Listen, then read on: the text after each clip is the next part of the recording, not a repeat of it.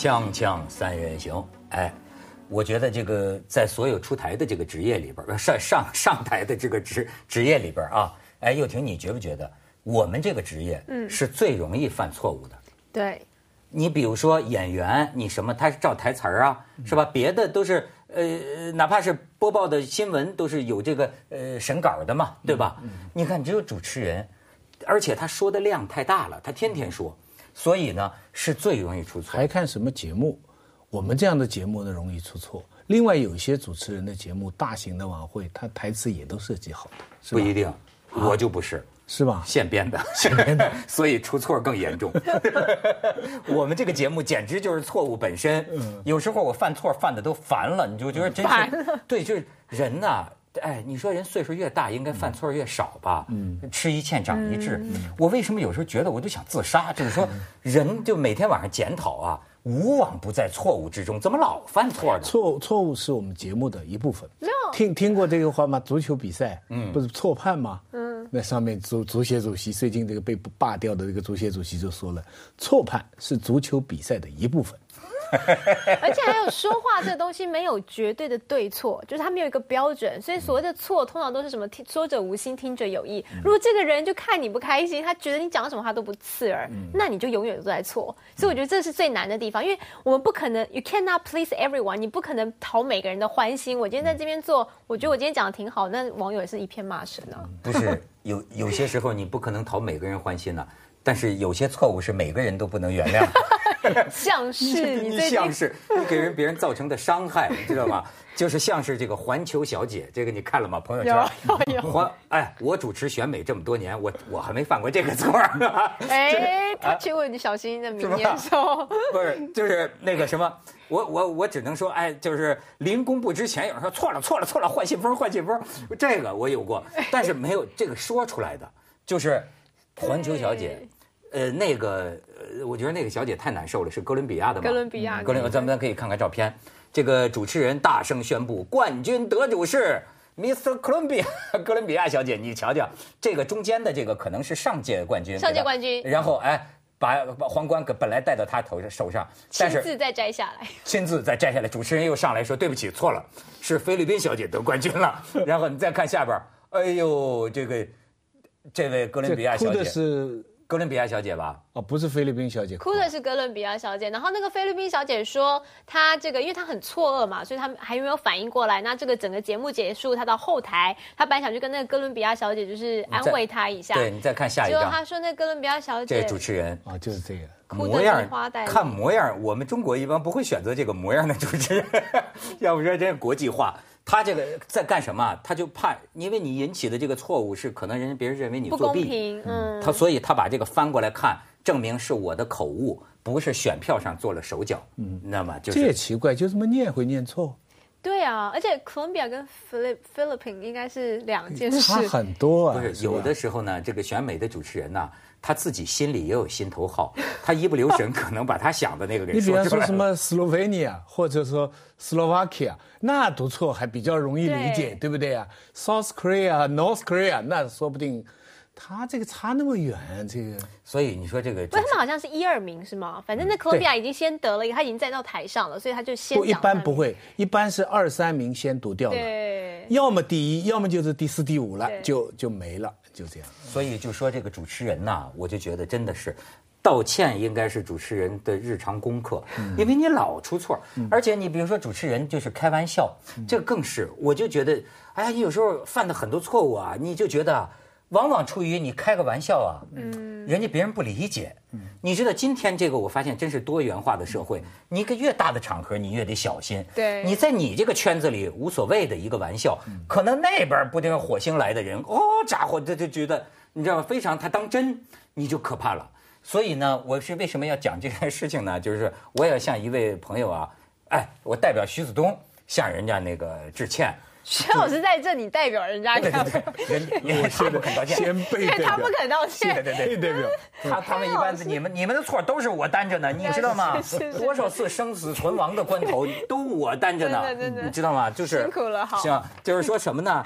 屠呦呦的事情，当然，这哥们儿呢，他也面临一个道歉的问题，因为那天我们在节目里讲，就说网上流传很广的一篇啊，就是假冒屠呦呦诺贝尔领奖那个词，嗯，我还是他声情并茂朗诵，朗诵完了以后，我看回帖啊，很多人对你这个朗诵夸奖啊，是吧是吧？说笑爆了，没错，但是呢，这位原作者呢，他也听进去了，对吧？这个原作者，你看专门给我们写了一封信。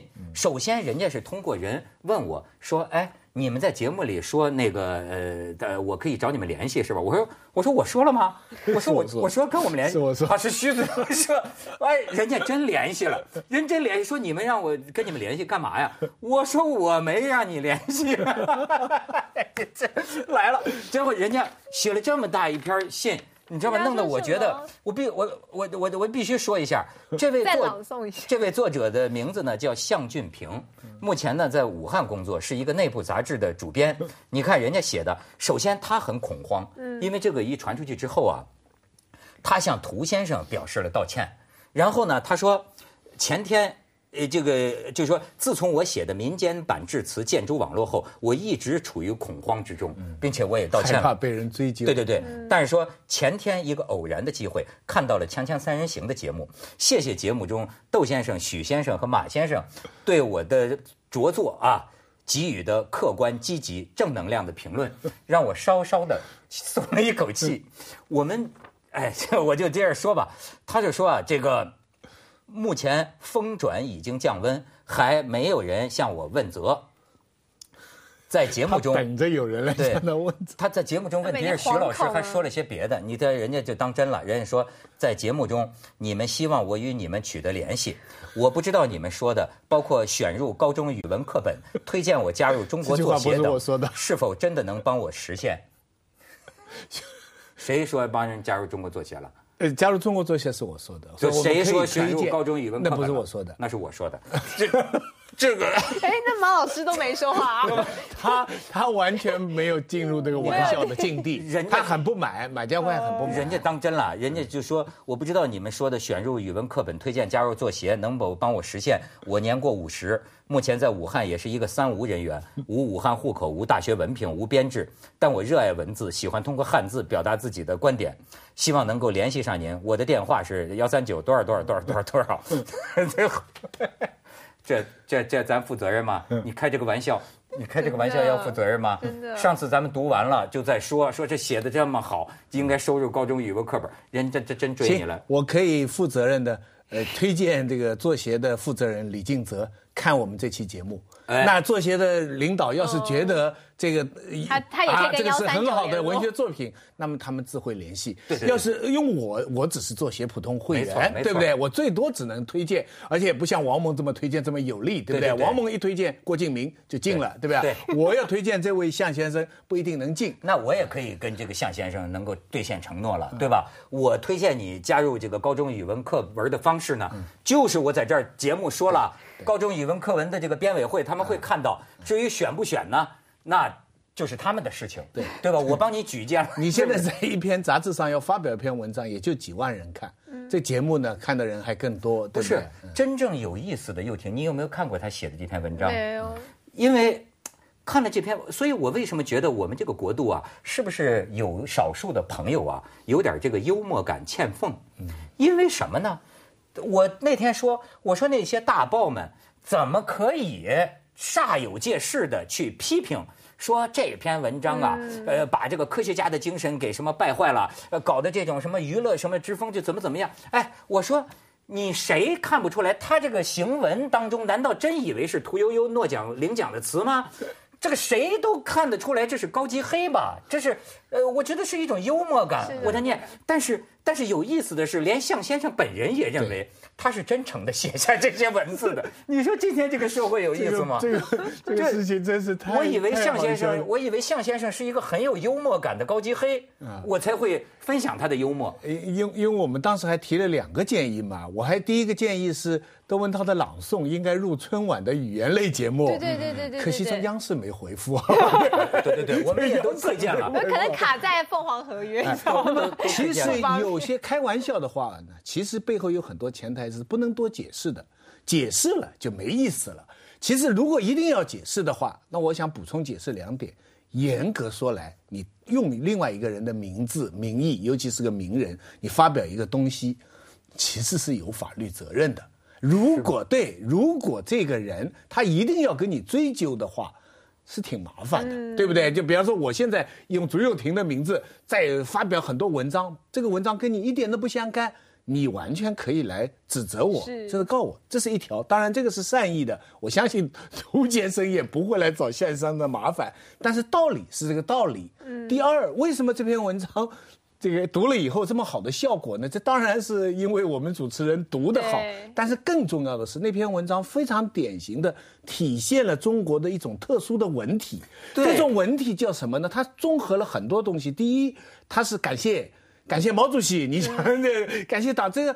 另外呢，他把很科学的话呢作为文学腔，这说明中国目前各种文字都是泛文学腔。没错，我觉得什么青什么绿什么幽这样的话，我我觉得他这篇文字的这个这个，如果说好的话，它好就好在它恰恰是嘲讽了过去的语文课本，对，语那种标那种模式化的语文腔。是吧？他是但是结果各种弊病，最后发现他还不是嘲讽，这不是嘲讽，人向先生，人家人家是精华。你还没看向先生给那个涂先生写的道歉信，那完全是因为崇拜，你知道吗？他是因为崇拜，他满怀真情的替涂先生写了这个词。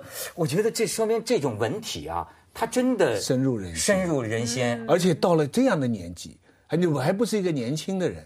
就经过这么多年，对年过五十啊，三无人员啊，而且等着我们推荐加入中国 作协。我认为中国作协没什么不可以让他加入的。对，你们入作协的很多人未必比人家水平高。对对 来来来，又婷说说，有什么观感？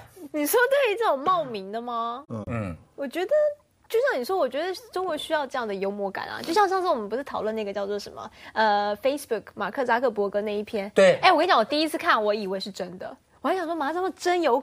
真有种，就是他敢这样说，我就出来跟你讲讲为什么我娶了一个丑老婆，然后还把这篇完完全全念给了一个这个我外国的朋友，一个那种美国的回来的孩子听。我说，哎，你看你们的 Facebook 到中国，可能在清华大学最近在演讲的时候，他好像讲了这一篇。我刚开始都不知道，说念完他就说，这绝对不是，绝对不是 Mark。然后我又说，真的吗？他的中文最近很厉害。他说，你看这些文字，他绝对不会。然后我再回去再想一想，然后再去搜一下，才发觉。就是美国人不会这样跟外人解释自己为什么找了个丑妻。对，他说，因为我从来不觉得他就是，虽然他当然不会觉得他丑，这是他也说他不会不会去跟人会跟社会解释是吧？对，我我丑妻家中宝。锵锵三人行，广告之后见。哎，这个我首先应该检讨啊，老是因为开玩笑，这个嗯伤害了人家，对吧？以后说话呢，还是要这个正经一点啊，是，怎么说的严肃一点？我现在说那个 严严肃的事儿，肯定是真的，这肯定是真的。计划生育，呃，这个法将修改了吧？修改将在一月一号还有几天正式实行。他们说那天晚上整个小区的楼都在晃。那太晚了吧？从今天开始就可以晃了，今天晚上放假。今天晚上，这个几个月前就可以可以晃了两个月了，是吧？对，不止的，你你要赶在一月二号出生，那十个月之前就得晃了。哦，也对啊，要走在政策前面。老师想很远。你你知道啊？要不说对不对？当然也得控制好，用在十二月底那也不太好。他不是就就说不是不需要细腻的去考虑的。你比如说一月一号执行。我就发现人家那个广东那边的就很细致，考虑这个问题，就是说，哎，那个各位还没拿独生子女光荣证的，一定要在十二月三十一号之前赶快领，因为过去独生子女是有奖励的，有补贴的，对吧？可是全部都是独生子女啊，为什么还有补贴？父母啊，你你你独生子女就有补贴嘛，对不对？晚婚晚育都有补贴，晚婚晚育我知道，还有假期。他们说一下子就损失了很多假期，对，他说可是现在鼓励你生二胎，所以他假期是变长的，嗯，就是希望女生呃，就是怕说不不不不不不，以前呢，这个你是呃没犯规，要是晚婚晚育的话呢，就有假期的奖励，那今后一开放，你这个独生子女晚婚晚育，他不奖励了，所以他们的假期就减少了。可是生育二胎时产假将会延长，哎。因为本来有九十八天产假，产前可以休十五天，难产的再增加产假十五天，生育多胞胎的每多生育一个小孩多十五天产假。对现在生育二胎，他也希望可以让它拉长。对，你说的是以后能生二胎的，他们的假期叫加长对了。那以前生一胎一直受奖励的，他们的假期就缩短了。哦，是这世界总是有人欢喜有人愁，对对对明白没有？当然，这个幼婷现在现在，比如说，呃，逼你结婚是有点早哈，但是你准备什么时候生孩子呢？就是结婚以后就可以生孩子了。你有计划吗？像我我就采访一下你的育龄妇女，我希望可以啊，就只要几年之内你希望几年之内啊，但然要在四十岁以前赶快生啊，起码第一胎要赶快生出来吧。四十岁之前啊？你还准备生几个？两个啊，啊，你倒挺符合大陆的政策的啊。对，享誉国家真的没有，因为我觉得一个小朋友真的太孤单了啦。对，而且我最近不是为了因为这个二胎要开始开放的时候，我看到很多我们做新闻，很多网络上的小朋友说什么“你敢生我就敢死”，有没有那个小朋友才七八岁就跟妈妈讲这种话？我就想，这还不快生，赶紧生，不然这小孩就真的觉得他就是小霸王了，这一辈子太可怕了，这得赶快生我们。上次放过一段录像，那个哥哥把弟弟晃晃晃晃了屁啊！没错没错，哎，有个女儿真的就跟他爸说，他见、他见他爸妈最近正一直在晃床呢，他就说呀，说你敢给我生个弟弟，我就敢给你抱个外孙，这是就就毒啊！哎，这个。但是有有一个事儿，他们就说啊，这不快过年了吗？嗯，哎，以后这个这个未婚男女啊，这次你再回家碰着那个七大姑八大姨，他们在逼婚的话，哈对，再打听你的话，你也有词儿了。你可以说，你们不准备再生一个吗？你说最近这个内地取环的人特别多了，对吧？以前就男女孩子避孕环，就是最近都把它取，很多人都开始要把它取掉了。对对对对对，所以很多的这个相关的行业都兴起了。淘宝听说明年已经知道主题了，就是母婴系列，是吗对，明年双十一走母婴系列。哎呦，真是，曲老师，你说中国会不会慢慢的进入一个在宣传上啊，又重视女人要生孩子，女人要回到家庭这么一种文化上？我不知道哎，因为我我自己的，因为我没有很多呃数据调查，但是我自己看到的情况呢，我觉得中国，你比方说你到深圳这些地方啊，你接触的就是呃弱势群体啊、民工啊或什么什么，他们从来都不是呃独生子女。你你绝少能碰到一个，比方说你随便你进一个发廊，你剪头发的、洗头的，所有男的女的，你去问，你找不到独生子女的。啊，一般打工的都不是。换句话说，计划生育实行期间，其实广大的农村根本也就没有遵守，只是区别只是城市吗？以前要罚，现在就不罚了。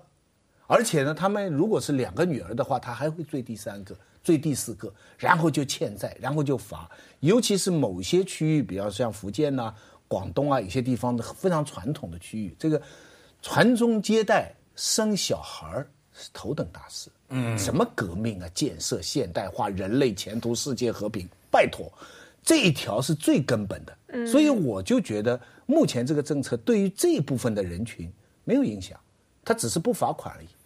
那么影响影响的是城市，就是二三线城市一般的白领。那么我自己觉得城市哈又分两种，如果比较高端的那些那些城市的当官的啊、知识分子啊或什么，现在很多海外关系，很多人呢也都有办法出去香港啊什么什么，所以他们如果真要生的话，他弄外面一个身份嘛，他也就可以生了，他也嗯解决了。哎对。台湾是可以随便生的，一直都是啊，一个孩子不嫌少，两个孩子恰恰好啊。那为什么台湾随便生没有带来人口的急剧增长，反而现在台湾人好像年轻人也是越来越晚婚晚育，对呃倾向于不现在台湾的那个生育率率是负成负的负成长了，呃负成长今年已经负成长，负一好是不是？对呀、负成长。那那为什么会有这个变化？我不知道是不是，嗯，第一就是台湾以前可能在这个时，就是在所谓的七零八零年代时候，台湾的经济正好往上起飞，所以我觉得在那个时候大家开始有钱，其实你就可以养孩子嘛，对，就觉得家里面很和热是很好的事情，因为家里变富裕了，以前是穷养不起，那就现在到了现在这个时间，那就跟内地碰到的情况是一样的，因为你养小孩的家那个费用太高了，所以我很多朋友也都不愿意生，或者晚婚了，你也生不出来了。所以现在是这个问题。我你像我的一个台湾朋友，他甚至就觉得他就要一个孩子。嗯我问他为什么，他也挺奇怪。他觉得他说我就觉得，呃，父母亲所有的爱啊，集中在一个孩子身上，呃，不要让他分散在两个孩子身上。你觉得这个有道理吗？我不喜欢，我就是一直都觉得应该要两个，怎么样我都得逼自己生两个，所以如果一次双胞胎最好，快速解决。但是我觉得，呃，学会分享这件事情很重要啦。所以我觉得两个的那个，就像我跟我弟小时候，嗯，怎么讲？它是一个很自然的一个环境，就是说会让你知道怎么为什么的东西你必须要两个人分，然后为什么妈妈有时候会顾不及你，然后你得自己找出路，你得自己玩，就会有这得这样生互相两个孩。子，一般来说，在城市的环境里，需要一个女性大概有五年不工作，嗯，就脱离一个工作状态。嗯，你看他具备几个条件？为什么刚才你你提到的问题，其实道理是什么？你父母对生活质量的要求高，对，生小孩的困难就大。对，哎，你明白吧？你你你五年，你别你你你前后嘛，你两个小孩，你也你比方隔两年，这个中间你一个带到两年，你知道如这要什么情况？要第一个男的经济力量很强，他要中间最黄金的三十多岁的这个年龄，可以让你不工作，我、我来负担整个家庭，不管小孩的费用、房子、车子什么我都能。那除了做生意的以外，这就是很大的一个。你男朋友达得到这个标准吗？还有还有，对于女人来说，她是她的事业的非常大的一个中断跟转折。是。有些行业我隔了五年还能回来，我现在做秘书，五年以后我来做经理。有些行业，比方说主持人、演员、明星，对体育的，色情业都回不来 你好听一点好不好？这开玩笑啊！锵锵三人行，广告之后见。你知道朴槿惠怎么说？嗯她这个老单身是吧？她却挺懂爱情。她她说呢，因为韩国也有这个问题，低出生率啊，年轻人晚婚。但是朴槿惠认为是原因是就业不稳定，韩国就业不稳定。然后朴槿惠还说，如果不能解决就业难的问题，年轻人只会整天被生计追赶，心里面拥有的爱情就会消失。嗯，我很这这这有道理。这，你觉得他说是？我这边还有个内地人性生活不足，白领长时间工作，一半的人根据调查，每个月性生活不到一次，哎，每个月不到一次，哎哎。呦，这基本上我本来以为是那跟例假差不多。不到一次，这蛮例假一个星。期好几天呢，一个月还好几天呢。而且他们，而且我朋友医生朋友说，你就算就是你，例如说你成功的就是呃，就是就是你男男射精到女孩子里面，他说那也只有百分之八十的几率，对不对？啊所以不到一次，你还得碰上这个着床的时间，然后你再这个几率加一加，天哪，你怎么生孩子没？还有说内地人生活少，性生活少，是因为大部分二十多岁年轻人仍然和父父母还有祖父母住在一起，你住在一起你就不好意思做这件事情，所以现在呢，反而是变成中间是一个断层，就没人想生，但是大学生一直在是有这件事情，就一直在堕胎啊、生孩子，因为在宿舍最容易、最方便。对他，所以现在有这种都杀了。对啊，可是就变成是有一种这种很不平衡的一个情况啊。哎，这这还真是。而且呢，你就说，你觉得工作忙是跟爱情是会影响？当然会，肯定会，会哈。肯定会，就是你不可能就是。呃，见不到几次的。我有个朋友，她跟她男朋友住在一起，他们两个六日才见面。那我说你平常呢？她说，哎，不是出差的出差哦，飞不见，然后不然就是我睡了他醒，就是永远都是错过的时间。我真的，我我也就特别觉得有这个体会。我有时候都觉得啊，这个爱情啊，咱们幻想中的那种爱情啊，对于我们这些打工族来说呀、是太奢侈了。真的真的，我们的爱情都是有杂质的。对于那种梦想中的那种爱情，真的那要有闲阶级。我经常就觉得，你看现在，你包括这个明星，他为什么一个个都无疾而终？他们搞半天，那本身 你知道吧？就是嗯忙，我跟你讲，有钱人也是。我跟朋友是大老板，然后我就想说，那他他的情况就是说，你晚上都要应酬，然后你应酬就喝多，所以你回到家都是醉的，隔天又 hand over，就是又宿醉，早上起来又开始办公，所以他的循环也是这样。除非他放一个长假去欧洲玩个十几天，他得一定他就一定把他女朋友带上，他就因为只有这个时间他可以比较就是不想这些事。他如果在国内，他没办法。就真是就是连有钱人也是这样子。不用替大老板操心了。现在一个新的趋势就是，以前都是男女工作的嘛，对现在内地开始一个时髦，就是女的追求不工作，有很多人觉得，就像你们刚才说的嘛，要不要我要生两个、三个，对对不对？我又要经济要稳定，我又要时间谈恋爱，但是很多学者在担忧。对反对，他们说这个诺拉出走，现在诺拉都不出走了，是嗯诺拉在家里挺好啊那这些学者为什么不高兴呢？因为他们觉得女权倒退啊，哦甚至人权倒退，整天修修指甲。